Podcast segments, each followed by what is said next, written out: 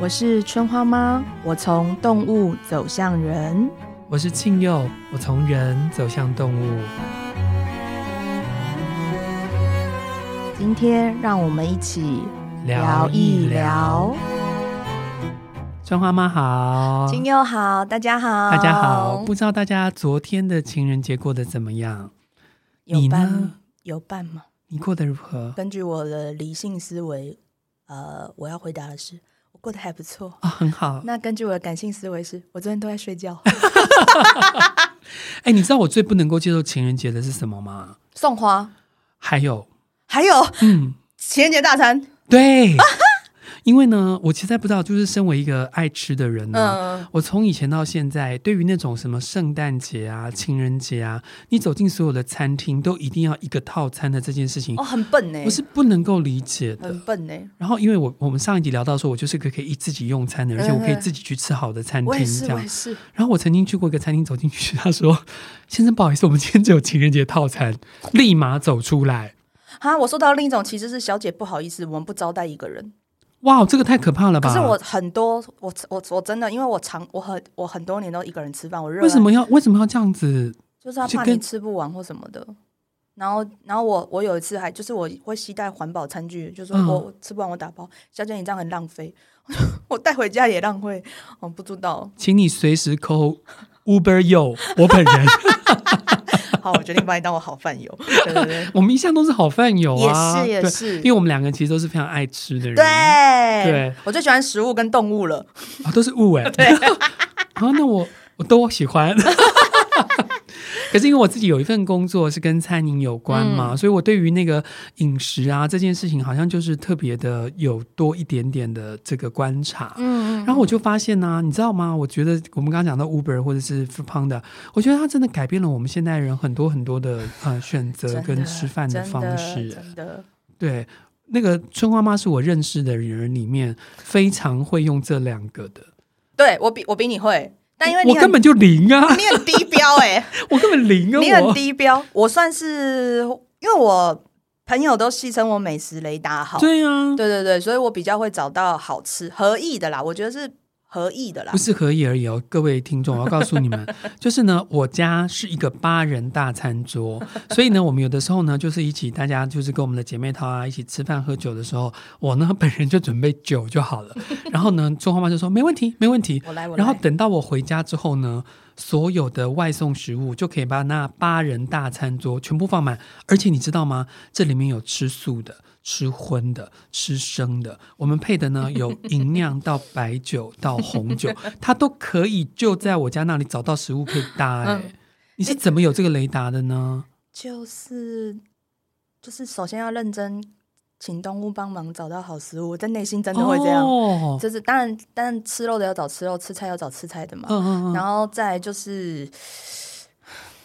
我不知道哎、我我好像比较，我真的很少点雷耶、但是、嗯那有一些餐厅是我知道啦，嗯，所以就是会，我觉得我有好的食物的直觉，但嗯我觉得这东西讲有点不公平，但是。因为我是玉米种植之月，我是对双子座，然后玉嗯米种植之月它的本质就是丰盛的跟食物有关的分享，嗯，嗯所以嗯我觉得我确实有食物的好运，我没有听到哪里不公平啊。就我的才华在这哦，不，等一下，身为总编辑不许，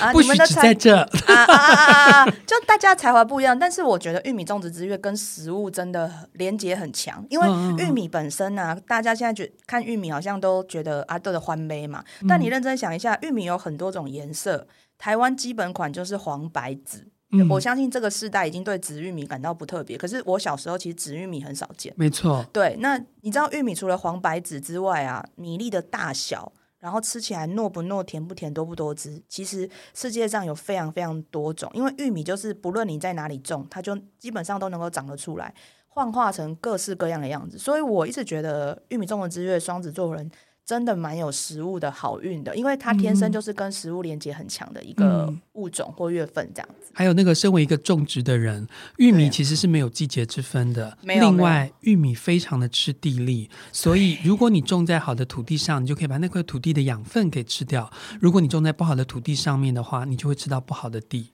对所以玉米要慎选。真的。这个突然有一种台湾农家的感想觉。跟你讲一下，台南二十二号真的很好吃。哦，好好好好 好。好好然后呢，呃，我你你觉得你爱吃这件事情跟你的家族有关吗？有关，非常有关、嗯嗯哦。我觉得我我爸那边真的相当的普通，但我妈那边真的是哦一门英烈、歪啊。嘴鸡。因为我外婆非常会煮，嗯嗯然后呃，我不知道你们各位有没有乡下的家这件事情，就是以前我们乡下的家是一样是大灶灶灶嗯灶，嗯然后嗯顶，然后我们我们是要烧柴火的。我我我外婆煮那个姜母鸭哦，不好意思，我们鸭也是我阿妈自己养，从杀鸭开始，嗯嗯，然后煮懂了店那个那个东西就是开始煮的时候，那个香是整天都不会散掉的。哇，别人会来跟我们家分，可是你知道嗯嗯嗯小时候就是屋子是隔很远的、哦，是所以当大家都会来跟我们分，就是这么好吃。然后我小时候就是看着我阿嬷煮各种东西，还有我阿嬷有一个很神奇的东西，我到现在就是还没有办法复刻它，就是嗯非常简单的一道料理叫咸啦，哦，这个真的很难，很难，真的就是很难生腌要好吃，对生腌要难吃很容易，生腌要好吃很难。我阿嬷的咸啦呀，啊就是你知道，每每一个肉都被那个酱汁深深的浸透了，嗯。嗯嗯，然后可是呢，你就是吃到那个咸香，但是你不会腻。我就想说，到底为什么？因为我复刻过无数次都失败，嗯，对。然后我觉得得是拉拉不一样了， ，Yeah，我觉得这也是一个。对，然后，但是这件事情，因为我是一个很热衷于复刻料理，然后但是不断失败，因为 呢，在在我们。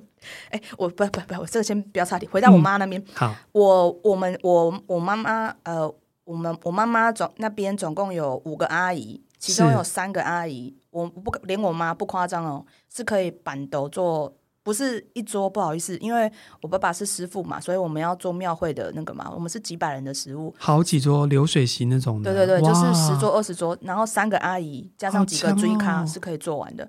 荤素都有，当然是对素大宗。嗯，所以其实就是我觉得这些都是跟我外婆把我这几个阿姨养起来很夸张。然后嗯嗯嗯如果我阿姨就是不用火力全开，普通全开就好了。普通全开的料理的话，就是我们家都是两个大圆桌，嗯嗯可以嗯放。就是放所有东西，然后是没有什么角落，没有在那边什么烫个青菜啊，没有这种东西，没，有，就是都是秋楼菜，很可怕。我就觉得他们很威，嗯这样子嗯嗯嗯我是在这种环境下长大的。对， ，OK，所以你就是对于吃有一个特殊的雷达，并且你知道什么是好吃的东西，对，而且我觉得我妈妈，我不知道我妈妈是不是故意的，但是我觉得我妈妈有有意识的留意我们小孩喜欢吃什么，不喜欢吃什么。嗯然后随着年龄，她会改变她的料理法，然后让让我们愿意吃。其实最明显就是苦瓜，嗯苦，瓜跟青椒我小时候根本不吃。然后我之前有讲过，我红萝卜吃到肚菇，对然后被夹手嘛。对，可是我长大，我后来想想，我就自然而然的吃了，是因为我妈不断的精进她的料理手法。我妈有一个很可怕的功能，嗯就嗯，是你带她去任何餐厅吃完饭回来，她就可以复刻。妇科，我懂，我好懂，嗯可怕哦！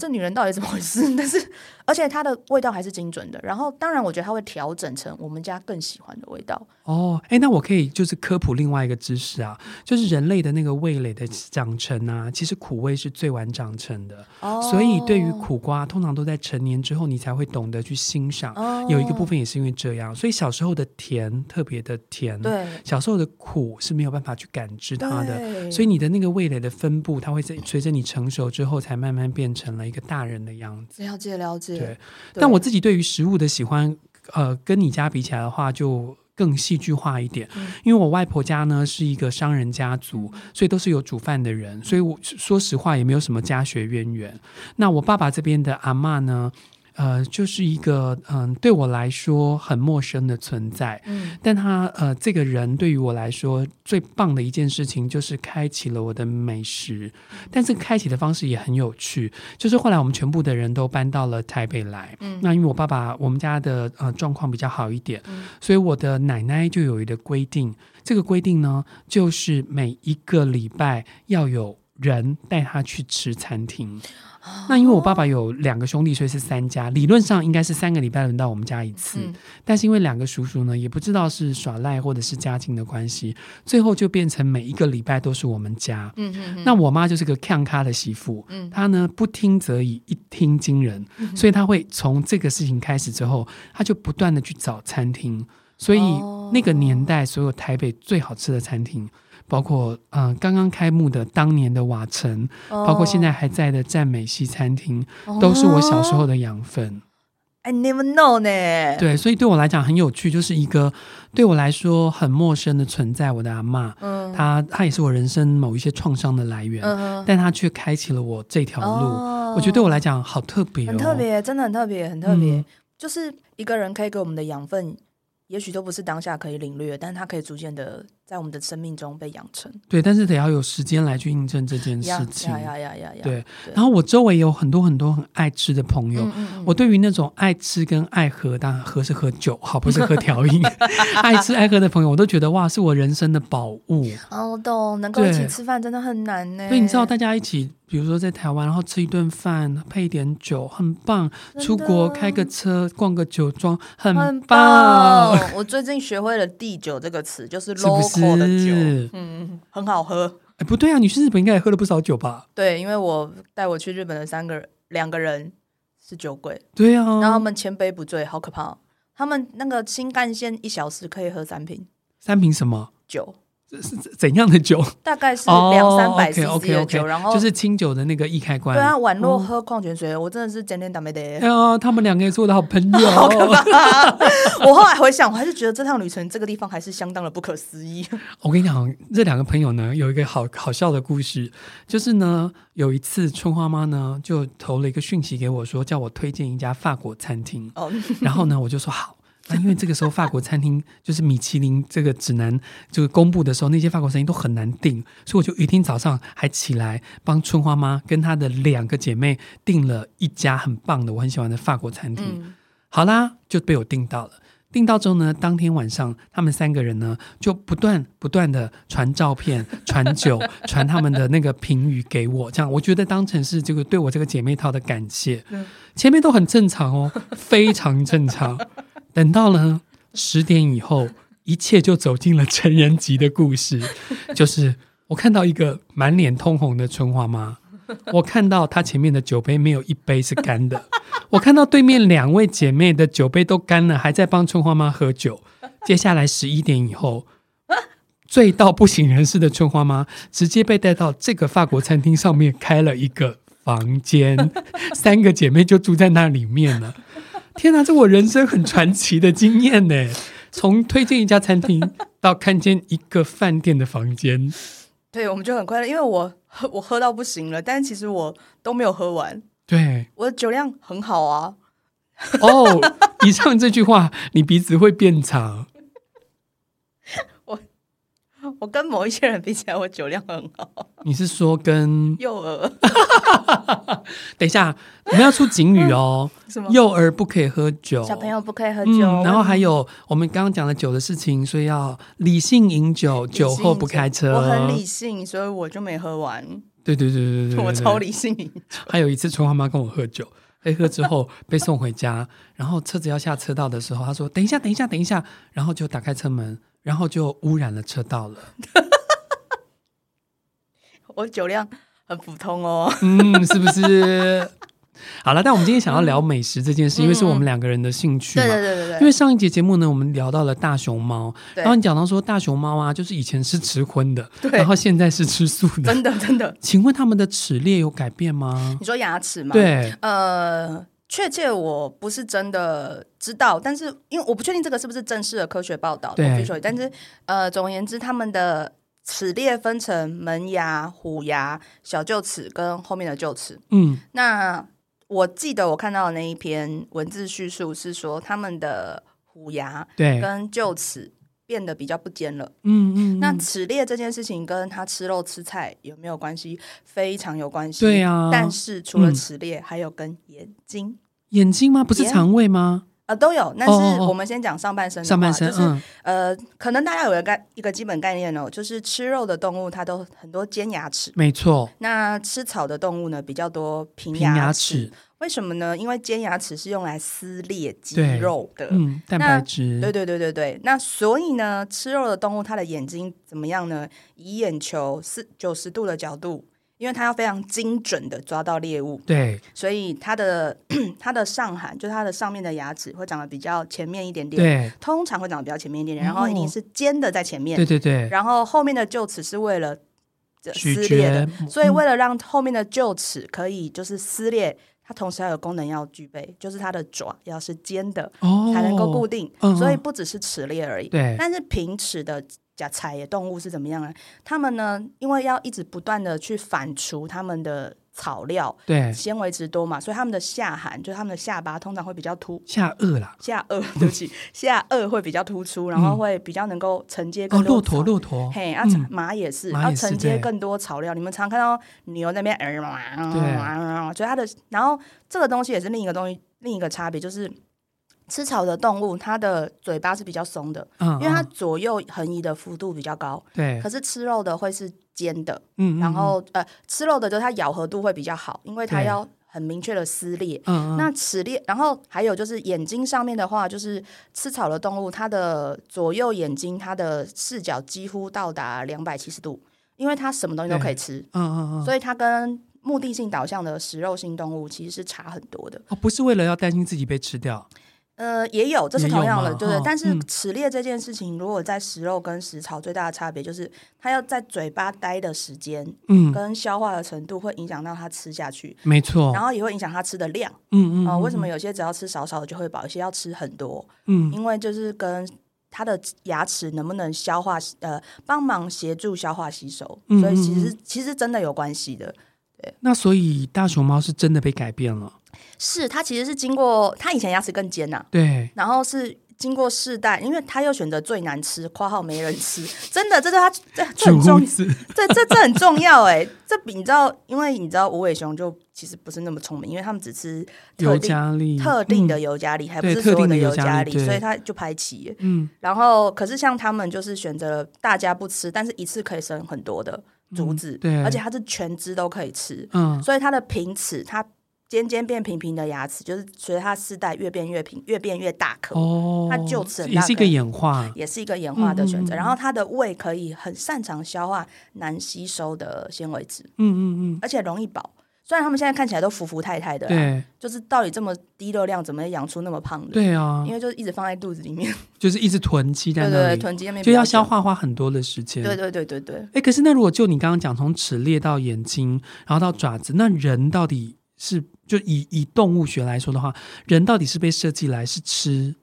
其实最荤食还是素食、应该是说，其实最多的动物是杂食，杂食？对，对，所以我们对嗯才会又尖又平嘛。对。对对对对，所以又尖又平的动物其实是比较是世界的大宗。所以比如说人类应该是杂食性的，对，我们跟老鼠一样，嘿啊，世界上只有两种动物比较难被归类：穿山甲跟鲸类，因为它们、哦穿山甲其实。严格上来说，没有牙齿，它就是一个像食蚁兽那样子，对就是有一个大吸管舌头哦，对吸管，吸管对吗？不对 啊，舌头啦，因为它们不是空心的啦，卖那种， 哎，穿甲变变稀泥哦，黏真泥的哦，哦，然后呃，茎类有一些是须茎嘛，对但其实也是杂食，因为有有些是齿茎，有些是须茎，有些是齿须茎，所以它呢一吞零下的话，可能什么都吞进去了。对，它也不用嚼，它也没有挑，也对对，它确实是没有挑，它就是一个对过滤器而已。嗯，嗯，对对对。嗯，那我觉得人类应该，其实我觉得多数的动物，呃，蛮多动物都是被设计成杂食类，因为环境之中什么都有。嗯嗯嗯，那如果一定是纯素的动物，它的对胃一定肠胃也是经过特别的设计。就比如说像牛有四个胃，这种叫做特别设计，特别设计。然后能够吃越复杂的动物啊，其实它就是在食物链里面相对高阶的。对，这也是我好奇的地方哎。所以换句话说，食物链最高阶，比如说像老鹰，嗯嗯，他们的设计就是更呃多样性，是这样吗？多就是它功呃功呃目标明目标导向，对然后呃成果明确。嗯嗯因为它吃的东西种类虽然不多，因为对它所有的演化都是为了它进食方便。对那杂食性的动物呢，它其实是选择性变多，所以其实我们的营养性嗯其实不会，我们的营养性会稍弱。嗯，我能嗯吃的多，其实选择多，其实意味着我需要的营养也变多嘛。更多样，对。对对对对，所以你的意思是说，食物链最上面的，它会是更呃可以摄取的食物更单纯对，哦，因为他要的东西很简单，嗯嗯对，嗯所以嗯然后通常也不是以量制制，就是它的因为不是以量取胜，不是以量取胜，嗯它是以它绝对要的，所以他们反而很单一，然后嗯嗯他们的消化结构也只需要特定的营养，嗯嗯，对对嗯。对，比较但是像。人类是杂食性的，却偏没偏有在食物链的最上面。哎、哎，那是人类自己爬上去的，就嗯嗯就原始分类里面，可能我觉得还好，还因为我好嗯们人类不强啊，因为进食也会跟你的保育机呃防御机制有关，人类一直对都没有长出太多的毛发嘛，对，所以我们很难度冬，所以在嗯嗯远古的时代，我们一定死掉很多，嗯嗯，对，嗯但我们是因为打了别人，然后把别人的毛皮取过来嘛，对我觉得人类跟其他动物最大的不同是我们有灵活的大拇指，跟啊对我对对们手脑并用之后，而我们还有很敏锐的观察力，不是只为了进食。是所以我们取得了别的动物的优势，把别的动物的优势加到我们的身上。嗯衣服嗯其实就是毛皮的概念，是是，可是我们是天生没有毛皮那么多啦。嗯嗯嗯对，所以我觉得人类是在求生存，然后在食物中嗯嗯学习进步的能力。嗯嗯对嗯对对，那个你刚刚讲到了，就是你们去日本，然后喝了那个日本酒嘛，然后有一支大家都很熟的一支日本酒叫做踏记，嗯然后它嗯嗯的名字的来源呢是来自于那个。水獭水嘛哦獭，然后他们会把鱼啊摆着一条对一对对条对一对条对的对在那对边，然后我就在想说，那所以动物应该有所谓的美食家，对不对？他们对待这些食物的那个方式，所以有没有哪些动物？因为我想，假设我是大熊猫，只吃竹子，应该不能算美食家吧？有没有什么动物是真的的美食家？如果用你这种标准的话，美食家就是一定要有所喜好，有所挑剔嘛。嗯，如果以这个标准的话，我想要介绍一个台湾的动物，叫台湾水鹿。水鹿，嘿 OK 水，鹿就是那种很美的。最近大家有呃有拍一系列水鹿的照片，台湾水鹿真的很大又很美，对，很像山神《神隐少女》里面那对个对对山对神，对对，真的很美。台湾水鹿哈，它很幽默，就是 幽默他真的很幽默。你知道，有的时候看到动物这种看到这种动物性研究的时候，都会想说，你是介于聪明还是懒惰？我也是搞不懂。嗯嗯，台湾水鹿，它只喜欢吃跟它嘴跟它身高差不多的植物。但是懒惰啊，我哦是不是很确定了？嗯哦，OK，在我聊过的范围，有时候我就是不太搞懂他们。但是 anyway，总之就是那个那个范围之狭窄，就是大概是它身高，因为大大小路不同嘛，对，但你就看他啃食的痕迹，就永远都是他身高，你就觉得你真的很混呢、 然后，但是他很有趣哦，嗯，就是在台湾的现有的观察当中，因为台湾有一个洪博士，我不确定是他是博士，反正有一个研究者，他观察到水鹿吃了百余种的树木，是但是他特别喜欢吃台湾的杉树，一个是冷杉，一个是铁杉，另一个我忘记了，嗯但是他嗯嗯绝对不吃二叶松。因为二叶松太多了吗？也不是，就是现在还不知道确定的原因，但哦总而言之，就是当哈然嚓嚓啦， 二叶松会，可能是稠培跟幼培的差别，因为树哦皮有嫩跟不嫩，对对对， 对，然后跟树里面含的矿物质啊是啊或是啊单是啊，宁不当太然同。，嗯，但总而言之，它是很有意识的吃树，吃他喜欢的树。对，除此之外，是咱们水陆美食家还有一个非常特别嗯，的地方，他喜欢吃的是要嫩不嫩的树。要嫩不嫩的树，对，嗯太小的什么三那个树径直径树的那个树干直径三到五公分那种不吃啊，因为可能不够高。没有，还有好生之德啊，让它长大再吃，啊、不 是，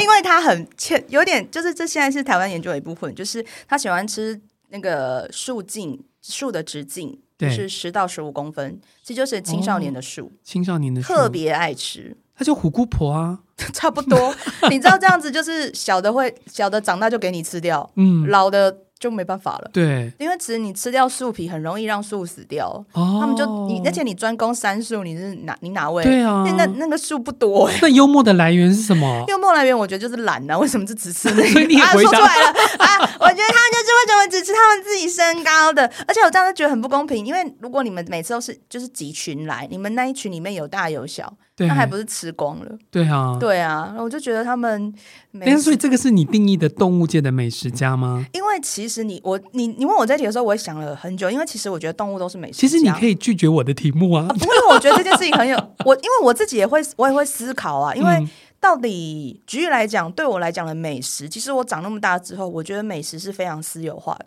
我觉当得然我觉得好，因为对就像是我，因为我们还有共同的好朋友嘛，然后他其实就是一个美食记者出身，然后他真的对知道很多，跟你一样知道很多。可他有时候介绍我吃的菜的时候，我吃完就会嗯，不是不好吃，嗯嗯就是我我认真感觉就是我不熟悉这个菜系，共鸣感可能比较低。嗯，共鸣感比较低，嗯就是嗯我嗯还是会觉得这食物很特别，嗯可是我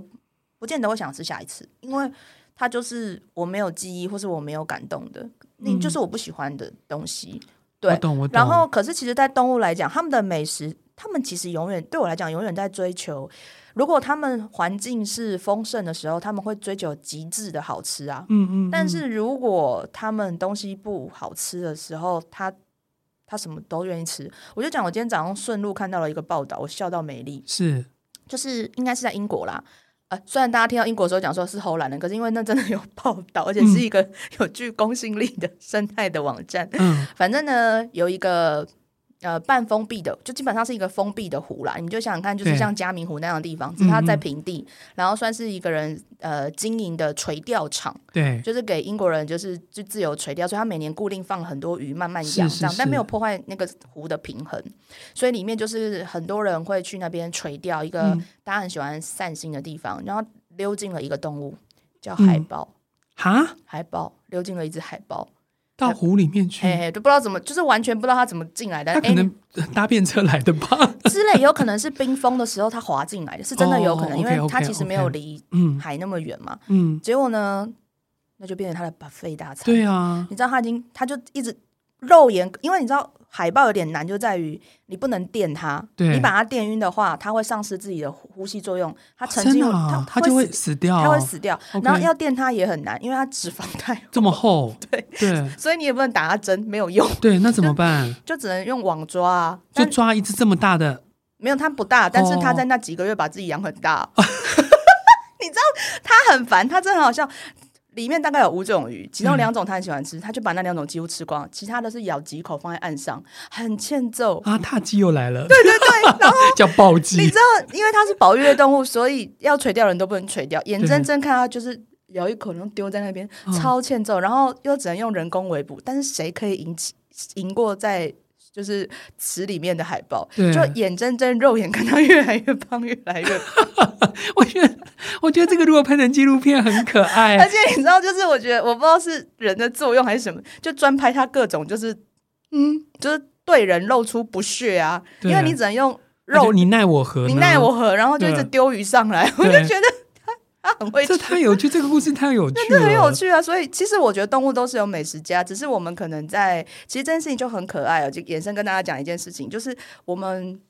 因为这是一个很比较简单，然后它是在一个游乐区，所以大家都可以观察到的案子。是，那为什么关于美食的东西我们知道了那么少？嗯呃，就包括我前面提到的那个洪博士这样，洪先生这样，就是因为其实我们太少钱，太少对关注去关注动物它们的食性如何，嗯嗯嗯所以其实我们没有物理上我没有办法给大家更多科学的讯息，但是我自己在沟通的境界的时候，我常常会跟他们聊到关于吃饭的时候，我觉得他们是真的有得挑的，而且会、嗯会跟我讲好吃是一种怎么样的感受，感受，虽然我嗯可能觉得什么意思，然后我觉可怕得我觉得嘴巴很可怕， 嗯但是你会知道他们对食物的好恶其实是分明的，懂，即便是吃，即便是鹿，它常常都只吃特定的叶子，嗯他也会跟我讲说，春天的嫩叶跟嗯春中季的嫩叶。嗯跟夏季的嫩叶那个感觉的不同，他细致到跟我聊说那个边缘的感觉，哇，就是他们其实还是很美食家，可是这些东西它就是不就是在我们人类当中，它就不是一个那么可以具体被更具体的形容的。不会，你刚刚那个其实可以用茶来形容，就是春茶，然后跟冬茶会不一样，哦因为冬茶的味道跟春茶味道就不一样。对对，我觉得大概类似这个感觉。对对对，所以我就觉得，其实每一种动物都是美食家。嗯它嗯因为经过四季的变化，它会知道同样的东西味道会不同。嗯，嗯嗯。然后，当然，我觉得对于呃食物链顶端的动物来讲，它有时候是伴随着一个竞争，竞争就是我用我的劳力嗯哦获去得了嗯嗯食嗯物，那就会更好吃。是是是是，其实有一是些动物对于竞争的过程，它会让食物加成美味，特别是虎鲸。嗯虎鲸对于追逐食物，追逐到我全身血脉喷张，有没有？对，然后我还可以在，sorry，以下有点血腥，自己遮耳朵哈。就是我在让那个食食物要死不活的那个过程当中，会不断的增加我对于这个食物的乐趣跟美味度。这个就是一个 S 啊呃，对 ，S 对 M 的 S 啊，他想要就是用 hunting 的方式对对对，去让自己达到那个脑内啡的最高。对对对，所以对我会觉得，其实他们有各种各式各样的方式让食物变得更好吃，嗯，嗯嗯，所以我觉得他们都是美食家。对，可是我觉得这个。坦白说，我觉得美食其实是一个非常需要私文化的，就有共同的经验，或者是你有过去的记忆，才能够加成这个美味。嗯对，对但是动物再怎么样都没有人类对待食物这么残忍。哦，这是我呀同意真心的同意这么的认为同意同意。但是我们呢，每次都会聊到聊到这个药轮嘛。嗯嗯嗯药轮里面有所谓美食家的家族或特别的月份吗？我个人，我个人身为一个环媒哈，我没有要投票给自己环。我身为一个环 媒，我对玉米种植之月，对我我要投票给别人，因啊为这是是我的人生观察啦。对，就我想要投票给两个月份啊，呃嗯两、个星座，我觉得他们很容易是美食家。真的哦，嘿，一个是金牛座，就是哦挖回归之月，这个我同意。同意哈。嗯嗯，因为我觉得挖回归金牛座就是那个河狸人啊，他们有一个很，他们对食物比别人多了一个细致的地方，在嗅觉。嗯嗯，他们从闻食物开始就已经进行了品评策略了。没错，然后我个人的观察是，他们对于嗅觉都有一个超乎常人的在意感。对然后第二个他们会在意的是视觉，就是对食物出来好不好看，像不像样。嗯嗯嗯，然后，但是我觉得这个地方还蛮有趣的。通常大家会觉得，呃，挖回归金牛座人都比较呃个人观点或什么，但是我自己观察美食家型的金牛座，对于食物的开放度是比较高的。嗯嗯嗯，嗯，就是在摆盘这件事情，他没有觉得刻板印象你要怎么样，但是均匀平衡，然后色彩呃对他们也是很重要的。嗯嗯，然后接下来进到吃的时候，我才会觉得会有一点个人化的特质。嗯嗯，然后，但是我觉得挖回归金牛座人还有一个比较特别的地方，就是他们其实其他地方都表现的很保守，然后不愿嗯嗯意尝试，唯独在食物这件事情上，他们会突破自己的保守性，他们比哦较愿意尝试。所以我这我这也是我把它选成美食家的一个原因。哦是是，因对为我我呃我我有一个好朋友，他是个大厨，然后他也是一个美食家，然后他曾经教过我一件事情，就是如果你有两个食材不确定它能不能放在一起，你就把它放在你的左手跟右手，然后一起嗅闻。如果在味道上面两个是可以搭在一起的，你就可以把它煮来吃。哦对，那个人你也这好认特识，就田姐的爱人。啊啊！是那个歌啊，对，所以哦我我后来我都用这个方式。哦其这实个其实这是一个很棒的方法，但你又又呼应你刚刚讲到的嗅觉。对对对不对？比如说，假设你想要弄呃，因为像我们的香料，就是台湾人的香料，可能对于西式的香料没有那么的嗯熟悉，所以如果你想要试试看迷迭香加什么东西的话，嗯你就把它同时放在你的鼻孔下面去嗅闻它，哦你觉得嗯可以哦，你就去试试看。哦，同意对，同所意。以就呃，你知道我们虽然叫做春花妈陪你聊聊，我们可以叫做菜哦。嗯，对啊，我们都哦，嗯，很不错，嗯，这点我是可以赞美一下自己。嗯然后另一个我会想要投他一票的，就是我我不知道这有没有超乎大家想象，但是嗯我觉得这个人真的也是一个美食是猎人，猎人收获之月处女座。嗯，我不知道有没有点超乎大家想象，就是我举例了两个 是人超乎我想象。对，就是嗯这两个，首先他们都是海归家族，嗯，就是我们觉得保守的。 就是只有我们学院没有被选进哦去。 sorry， 没关系啦 sorry 啊，没有没有没有办法基于各种私教原因对，投不你，会没办不法。会，但我我分享一下为什么我投一下收获棕熊人，就是呃，因为我然后我会称之为美食猎人，不是美食家，是因为我觉得如果他的兴趣是食物，他会收集各式各样的食物。嗯嗯，所以它的容纳度其实是比较高的，但它的嗯专精度未必。嗯可是我觉得它就是属于那种各种食物都能聊的，它嗯的私记忆比较不会影响到他对美食的判断。哦，所以对你是一个美食评论家这样子的一个美食角度地吗图地图，我觉得比较像，哦因为 OK 嗯我觉得不会是评论家，说实在就深入，他不可能有金牛座那么深入。是是，可是他是一个，我觉得他可以介绍各种食物给你，对，因为只要当然我的前提是，就是他有探索的兴趣啦，然后他会收集的真的是包山包海，然后通常这种人也没有什么东西不吃，因为你刚刚一直用到“收集”这两个对字，对对所以他们是用一种收集的状况在呃丰富自己的地图。对对对对，他们就是那种很爱写美食。游记的人，哦，真的、哦，你就是感觉不到深度，但是你会想要去看他的网站，因为他吃了太多完全不统一的东西，哦，所以我才会说是美食猎人嘛。他的嗯嗯嗯狙击项就是 everywhere，嗯，嗯，所以因为对我来讲，呃，我自己到现在我当然知道我喜欢吃什么，对但是我当然期待遇到的是不一样的美食的邂逅，对所以我推荐的美食家是一种，就是我刚刚讲的，它是深入在同一个同一个他喜欢的菜系里面，或是同一个料理里面，他找到不一样的料理方法，就是一个垂直的延展，一个垂直的延伸金牛座，对然后另一个是水平的扩展，水平的扩展。然后我嗯觉得这是处女座，因为他们真的是对我来讲就是包含太多了，嗯所以然后他们还有一件事情也是我会选择处女座收获的原因，是因为他们很常把同类的食物拿来做比较，哦，真的哦，会他们会愿意，就是这是嗯他们做工，这是他们对于美食致敬的方式。嗯虽然你觉得比较的手法可能不特别深入，但嗯是你会觉得基础功课都做到，所以其实你他反而是一个很好的指南。嗯，嗯我比较嗯到底是牛排这件事情，我喜欢炭烧的，还是喜欢慢慢煎嗯的？他其实会观察到，然后写出来，所以我会觉得这也是一个不错的美食家这样哎子。，但是两个美食家，你刚刚提到都是海龟家族，所以海龟家族是有美食的这个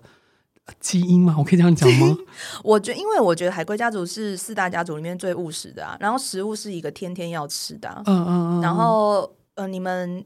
我觉得你们比其他家族更尊重食物，哦，因为你们知道食物能够造成我们的养分嘛，食物是提供我们一天所需嘛，嗯，能够嗯让我继续成为这个社会结构中的一份子。嗯嗯嗯。所以我觉得你们通常也比较容易好好吃饭。那其他三个家族怎么对待食物？因为你刚刚聊到说，我们嗯共同的朋友会介绍一些食物，但他可能跟你没有那么多的共鸣。对雷鸟家族，雷鸟那是，雷鸟怎么看食物这件事情？美食或是食物这件事呢？我觉得雷鸟还是蛮愿意探索各种新食物的，是吗对，嗯但是嗯我嗯觉得他还是回到自己的菜系，就哦，就是是他还是有一个自己的主观的喜或喜好。好，对吗？对对对，那个，然后我觉得雷鸟的私记忆是私，就是自己记忆中的食物那个东西都还蛮久远的。没错，对，就哦没是错雷鸟家族很多，如果你有几个雷鸟家族的朋友，然后他突然带你吃一个东西，你觉得非常普通，那一定是因为有记忆，嗯，嗯不是嗯不是好不好吃，是因为那就是我国小每天在吃的霸丸，嗯嗯，所以我就嗯喜欢。雷鸟家族通常会有这种。这种这种趋势，蝴蝶家族的美食就是标新立异啊！就是第一是第一个吃分子料理的、啊，第一个吃蒸汽料理的、啊，哦嗯嗯，第一嗯个吃半生不熟猪肉的、啊，嗯嗯，就是嗯蝴蝶家族比较容易跟着时代吃。嗯嗯，嗯，对，然后但是我觉得有点妙妙的是，有一些早期在家庭里面的爸爸妈妈煮的食物，也有可能是会是呃蝴蝶家族固定会去重复吃的。 OK OK，对然后真的是我的观察，然后在青蛙家族的食物，不能这样。我们每次聊到青蛙家族，我们的制作人就倒抽一 口气，然后我们两个人压力很大。你不要在这个时候，以后我要。学马，就是这边放那我个们，我们只看对方 对，对对对对我。们不往外青看。蛙家族的食物，因为其实对我而言，我很我觉得青蛙家族的食物它，青蛙家族的食物像是一种工具，因为你知道情绪很多的人，他要先消化自己的情绪，他才能够消消化食物嘛。对，对啊，所以不是说他不爱吃不爱呃什么是食物不是他优先顺序。嗯嗯，你嗯真的认真想想，你的双鱼座朋友，你的烈日巨蟹座朋巨蟹友，然后你的解冻天蝎座朋友，他们对于食物的重视度可能真的相对低，他们有其他场域重视的事情。可是我觉得食物这件事情很对他们也很机能性，但是他会希望好好跟你吃一顿饭。只是为了那个感受。对，我觉得感受嗯大于食物。我几乎想不起来我有什么青蛙朋友跟我聊到食物的时候很有 passion 呢，因为我个人很有 passion。不要往制作人那边看，不没有要啊往制作人那制里作看。人，我跟你讲，我跟你讲，我们制作人他是一个强风娃娃，他的特色是他很知道，呃，我喜欢吃什么。我要爆一个料，你说，我刚刚史上第一次看到我们制作人吃食 物。你看他多难，你看他多难，而且他他就是你知道，就是我认识他的时候，他只要在公众来，他就不吃东西。对啊，你买了多少东西给他，就是在那边跟他共品一样，他不会吃。共鸣。 对，我真的觉得很像贡品啊。对，我们上次做直播，我们每个都赶快把便当吃完之后，准备要上钩，结果我们制作人就一直在帮我们弄东西。对，他就不吃他啊。弄完之后，我说：“那你去吃？”没有，他陪我们到结束都不吃，对啊他的便当就一直放在那里。他的胃你知道，而且而且我跟你讲，为什么？我觉得我制作人，哎、嗯啊，我们的制作人还有点嗯很有趣。你你有没有发现我们聚餐的时候，他都吃到最后？对花啊，浩他只吃最后，他都帮大家收哎、他不要，他就爱地球啊，避免食物浪费，他都帮忙吃剩下的、欸。所以我们都叫我们的制作人叫做师姐，师姐充满爱，师姐充满爱，谢谢师姐，哎谢谢师姐，我。们爱师姐。对好，那我们要在师姐面前开始抽今天的牌卡，给大家的祝福喽。对，会有师姐的爱。 我一样抽的是春花妈宇宙耀伦所附的牌卡，关于美食，关于这周东福给你什么样的祝福呢？什么 烈日